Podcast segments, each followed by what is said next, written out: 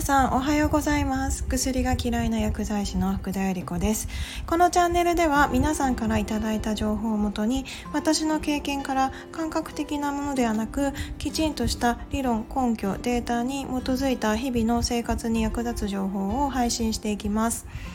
でえっ、と昨日はその投資自分の経験に投資できていますかっていう話でした、まあ、なんかずっとお薬の話からちょっと離れてしまったので、えっと、今日は久しぶりにちょっとお薬の話をしようかなと思っています。で、えっと、ついこの間お会いした方に、まあ、結構多いんですけどこういう質問されてでまあなかなかやっぱりうまく答えられなかったり、まあ、自分がその商品を販売してる身であったりして、まあ、正しい情報を今までお話しできてなかったなと思ってで、えっと、今日はその情報をちょっとまとめたので今日はそのことについてお話しします。で、まあ、膝足腰とかでよく、えー、サプリメントとしてコンドロイチンやセサミンとかどうですかって結構聞かれてたことがあってでまあ私もあのドラッグストアに勤めた時はこの辺りの商品の勉強会とかにも参加してでまあその勉強したことを皆さんにお伝えしたりもしていたので、まあ、この商品ねあの商品情報を見る限りは、まあ、膝腰にすごく良くて結構有名な俳優さんも使われてたりもしたのでね。あの皆さんどうなのって結構聞かれはしたんですよ。でまあ販売してる身からしてみれば勉強会ではやっぱりいいことを伝えていいことを伝えてほしいから、まあ、いいことしか言わないわけであのすごく効果がありますよ。是非進めてくださいねなんて。私もまだ新人で若かったのでね。で販売しなきゃいけないみたいなちょっとノルマみたいなのもなんかあったりした時もあったので、まあ、販売してたりしました。でもまあ今今だから言える、まあ、これ本当に 効果がないので是非やめてくださいっていうのが言えます。あまあ、きちんとしたあの証拠エビデンスがないんですよねこういった商品。でよくよく考えてみると、まあ、私も若かったんでね気づけなかったんでしょうね。あこの薬の仕組み自体を考えればあ飲んだところで効果ないよなってすごく思いました。とこのお薬、まあ、コンドロイチン膝腰のその成分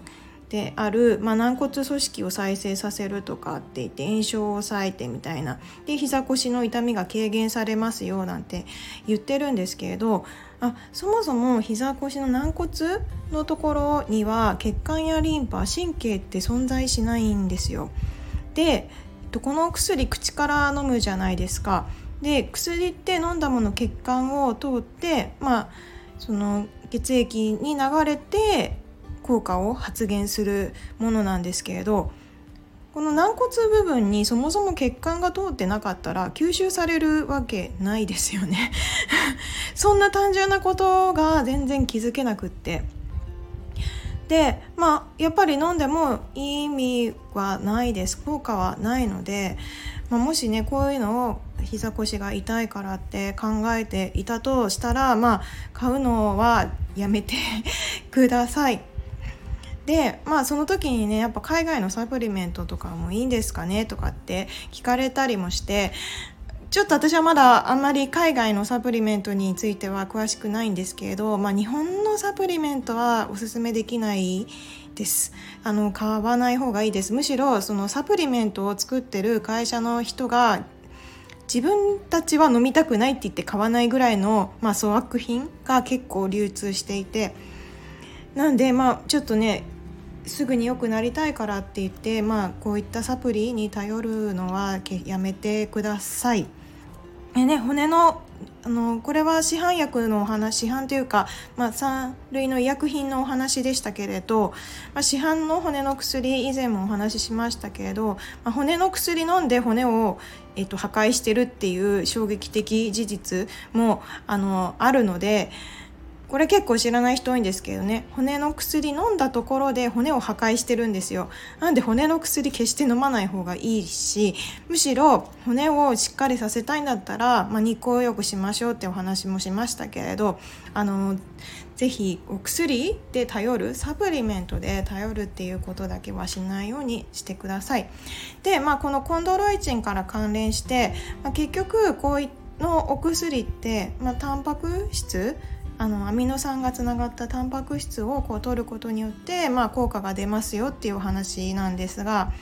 まあ、これに関連するとお肌プルプルになりますよ。飲むヒアルロン酸とかいっぱい市販で販売されてますよね。私もこれの研修も結構受けて販売するようにって言われてきたんですよ。であ無効果があるものだとばかりずっと思い込んでました。まあ、コンドロイチンの仕組みと一緒に考えたところで、まあ、ヒアルロン酸飲んだところで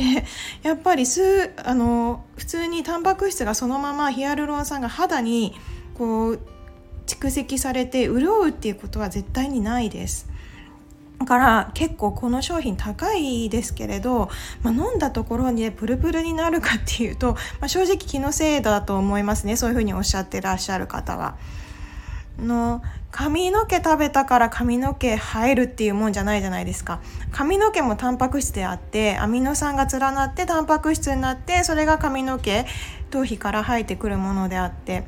でまあアミノ酸何から取ったらいいかっていうとあの良質なでやっぱりタンパク質になってくるんですね。なんで、まあ、良質なタンパク質を取っていただかない限りはお肌もプルプルにはならないし膝も良くならないし髪の毛もふさふさにならないだから、まあ、リアップとかのあの育毛剤とかも、まあ、あれをしたところでねあのふさふさに正直 ならないですからまず食べ物がすごく重要であるっていうことを今日はお伝えしたかた感じです。で美肌ドリンクに戻るんですけれどあの、まあ、ヒアルロン酸と書いておきながら裏の成分ぜひ見てみてください。すごい添加物まみれで、まあ、美味しくさせるためにいろんな添加物が入ってます。でお肌をきれいにするどころかむしろそれを飲むことによってお肌が悪くなって体調も良くならなくなっちゃいますからまあ飲まないに越したことはないですね。リアップも、まあ、ヒアルロン酸もコンドロイチンも、まあ、値段見ていただくとかなりいい値段するんですけれど、まあ、そこまで支払ってやる価値って全くないです。今ねそういうの買って飲んでらっしゃったりこれから買おうかなって思ってらっしゃる方がいたらあのぜひそれは自分の良い体に良い食べ物、まあ、タンパク質源に ぜひ使っていただいてまあそれ以外にはあのそのお金はね ぜひ大切に自分の体のためにいい食べ物をぜひ与えてください。それが一番体に良かったりするんでね。なんで今日はそんなお話をさせていただきました。でまあえっと、膝に関連してでやっぱり膝が痛い方ってどちらか片っぽが痛いんですね。で、まあ、片っぽが痛くって、まあ、反対側の足がかばってってるそうすると反対側のうちもそのうちその痛みをかばってる方の足の足じゃない方にこう体重がいってしまって、まあ、逆の足も痛めてしまうっていうことに陥ってしまいます。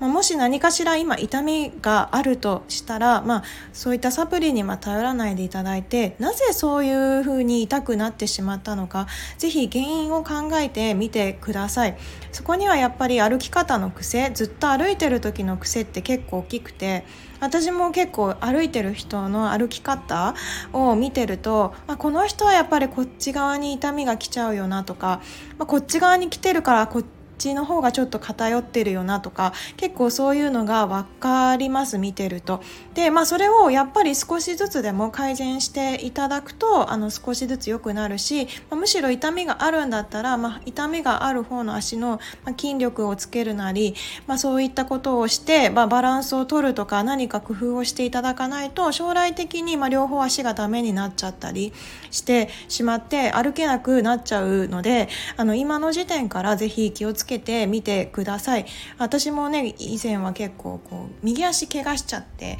左に全部重心かかっちゃってで左足も痛めちゃってみたいな 時もあってまあそれも少しずつ直して今はもうほぼ痛みはないんですけれどそれでもやっぱり人ってあの意識しないとねあのバランスが悪くなっちゃったりどっか痛みの原因になっちゃったりするので。今ちょっとね肩が若干痛いんですよ。なんでかわかんないんですけれど。これも原因がね絶対あると思うんでね解明したいなって すごく思ってるんですけれど。あの分かったらまたお伝えします。じゃあ今日も良い一日をお過ごしください。Have a nice day バイバイ。